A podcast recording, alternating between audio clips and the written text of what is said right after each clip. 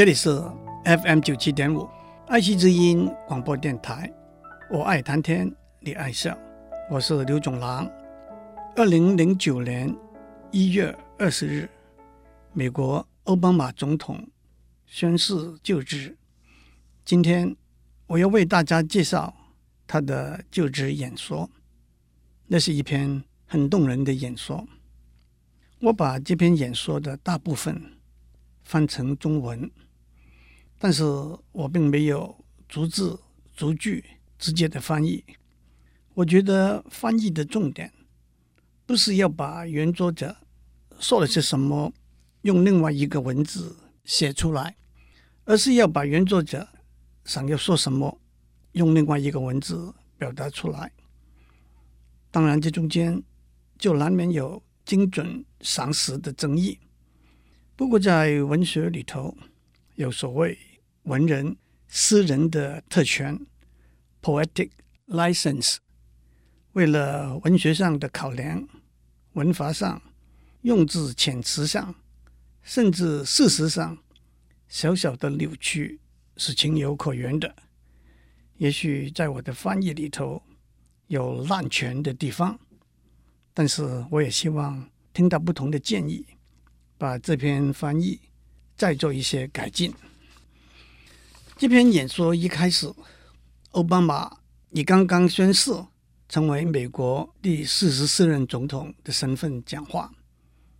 今天我站在这里，以敬畏的心情面对我们共同的重任，以感恩的心情接受你们交托给我的信赖，更以缅怀的心情追记先人前贤所做的奉献和牺牲，一共有四十四个美国人宣读过总统的就职誓言。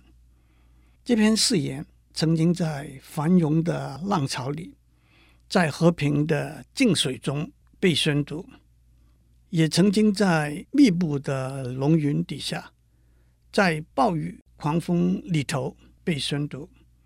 但是，无论在哪一个时刻，我们的国家都能够奋力前进，不单是因为领导团队的能力和视野，而是因为全国上下都能够坚信我们祖先的理念，奉行我们立国宣言里头的精神。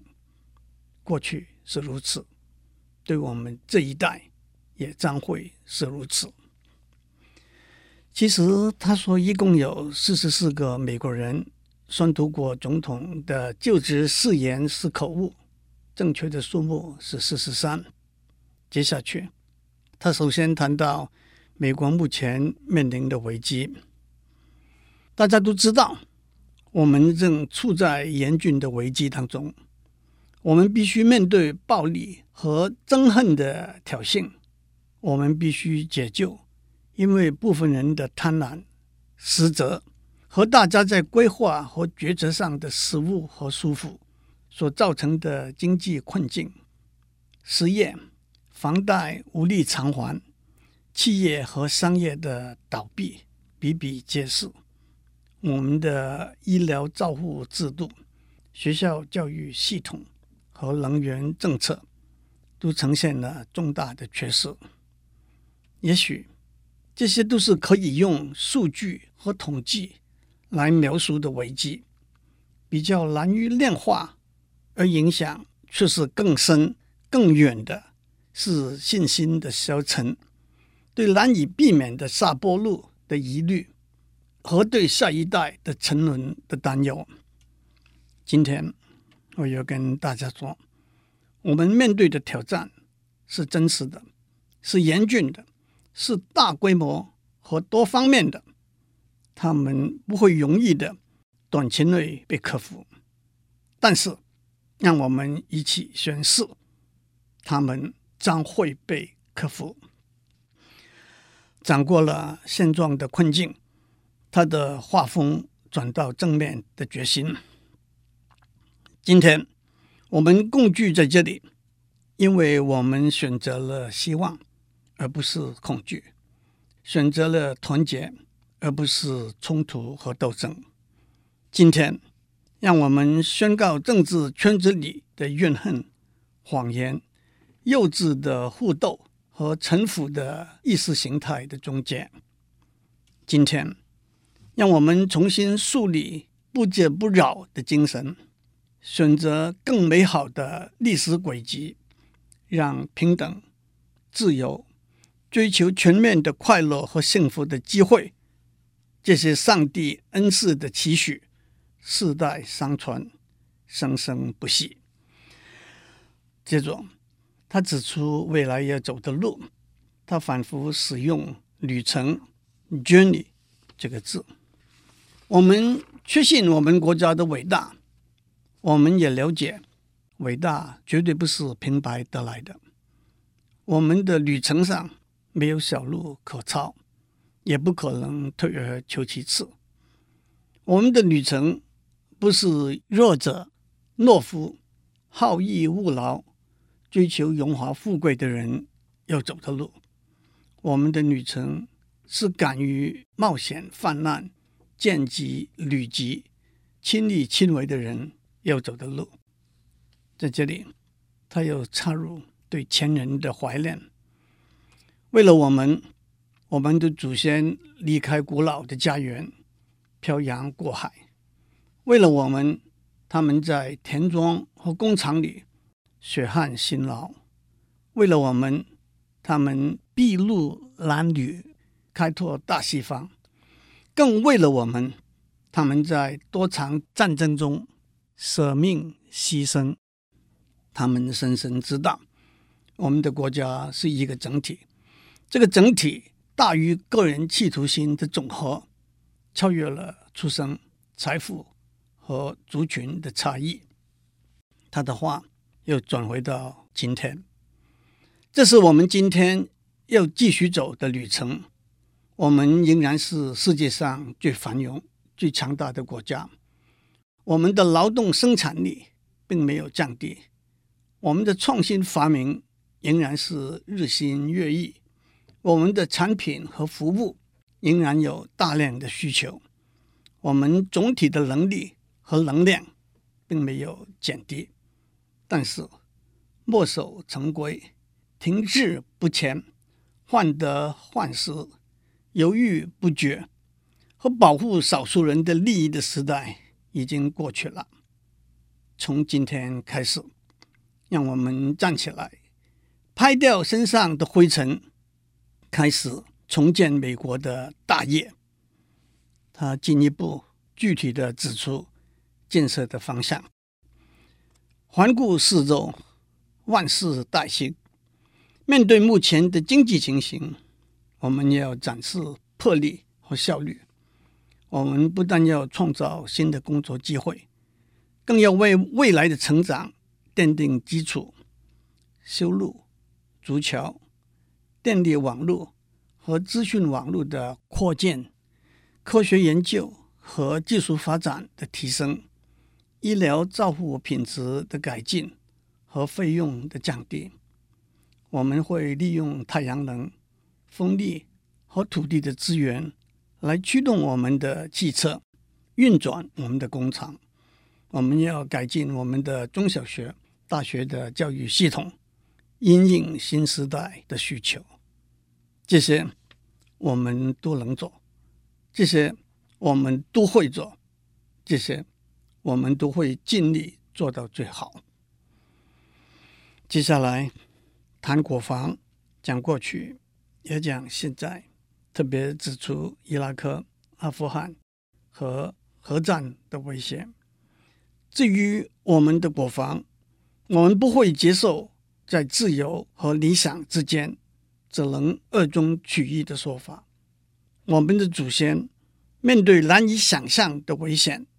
立定了一份确保法律和人权的宪章，一份我们后代用鲜血来维护、巩固、发扬光大的宪章。他们的理想依然照耀着整个世界，不容我们轻易放弃。今天，让我对所有正在观看今天的仪式和观察我们的动向的政府和人民说：美国。是每一个追求和平和尊严的国家和人民的朋友。美国对重新负起领导的责任，义不容辞。在许多方面，美国已经不再是世界上绝对的龙头老大了。所以，奥巴马总统指出，美国将会重新负起领导的责任。他又再回顾一下过去：当我们的上一代面对法西斯主义和共产主义的时候，他们依靠的。不是坦克和飞机，而是团结和决心。他们知道，单单靠武力，我们不足以自保，更不可能为所欲为。他们知道，唯有能够谨慎地使用力量，力量才更会增强。我们国家的安全来自正义，来自我们树立的典范。来自谦卑和克制。接着，他明白地指出美国对伊拉克和阿富汗的政策。我们会负责任地把伊拉克交还到他的人民手中，在阿富汗建立和平。我们将会和老朋友及过去的敌人共同努力，减低核战的威胁和地球暖化的危机。对那些企图以恐怖和杀害无辜为手段来达到他们不义的目标的人，让我现在正告你们：我们众志成城，气势如虹，我们将会超越、击败你们。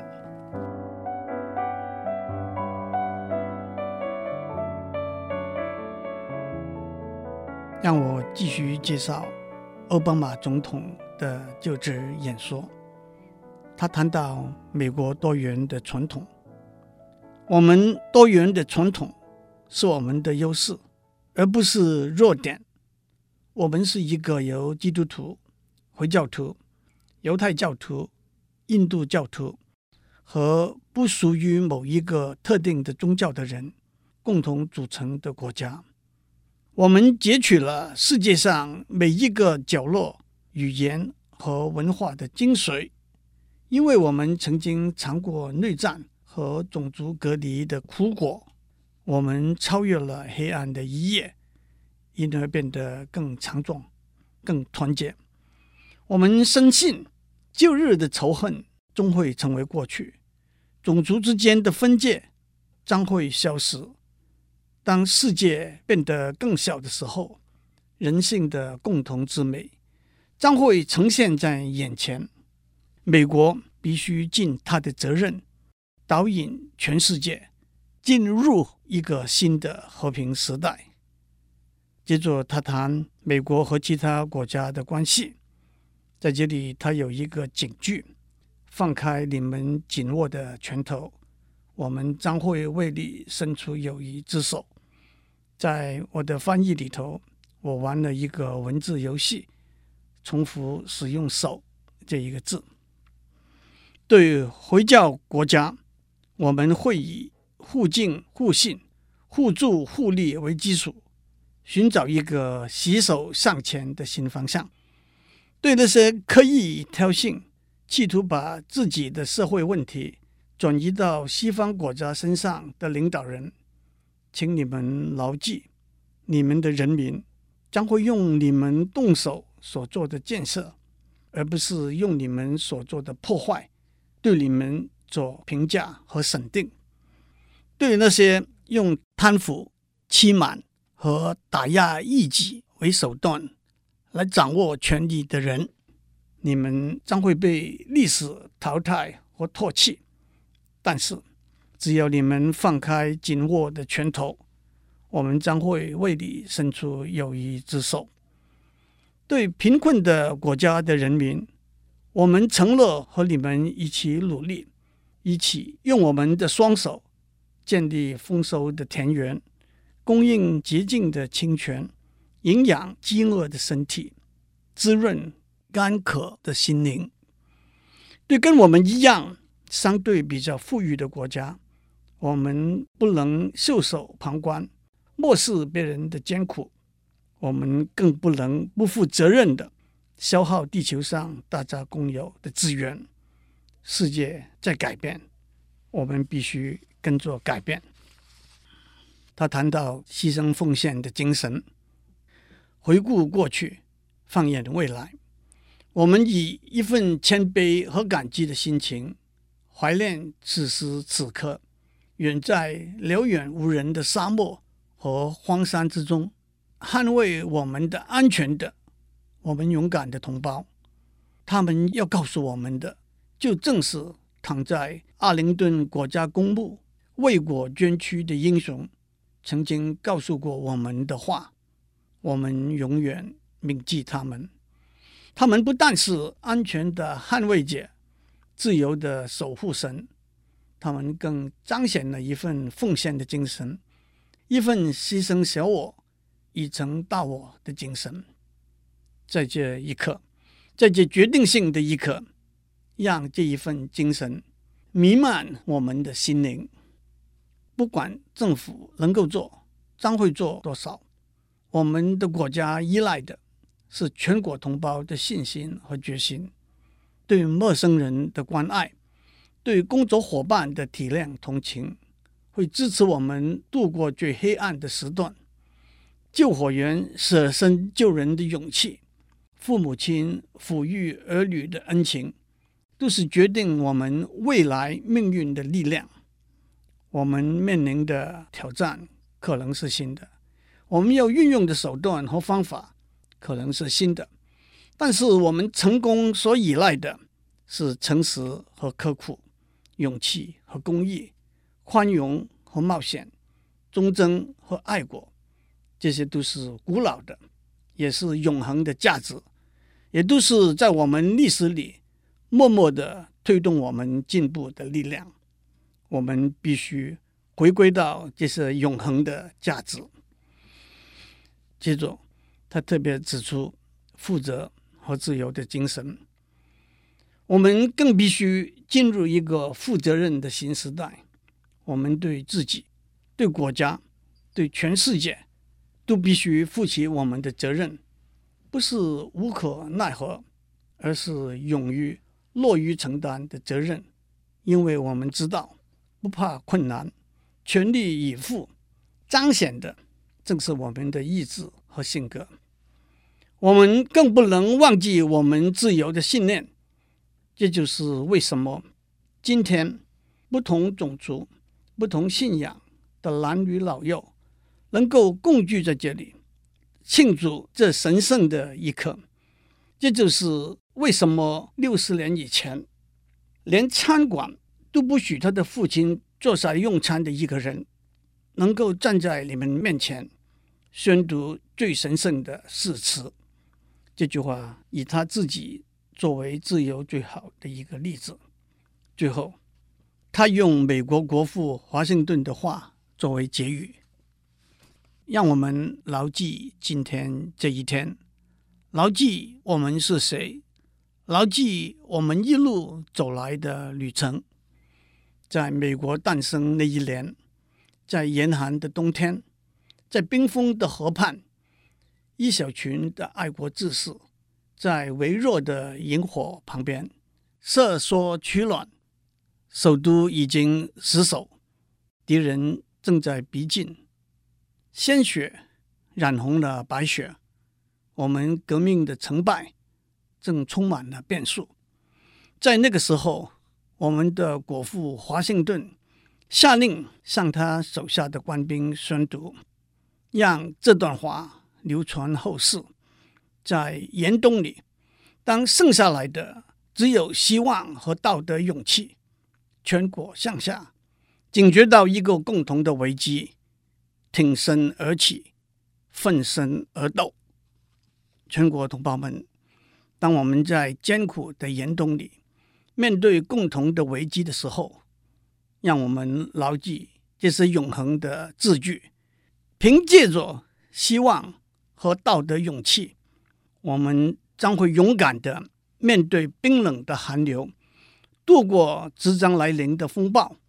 我们的子孙后代将会骄傲地一再复述在严峻的考验面前，我们不曾退缩，不曾踌躇，我们努力奋进，我们的目光凝望未来，在上帝的恩佑之下，把自由这一份最宝贵的礼物，安稳的交付到他们的手中，让上帝的恩惠保佑我们的国家。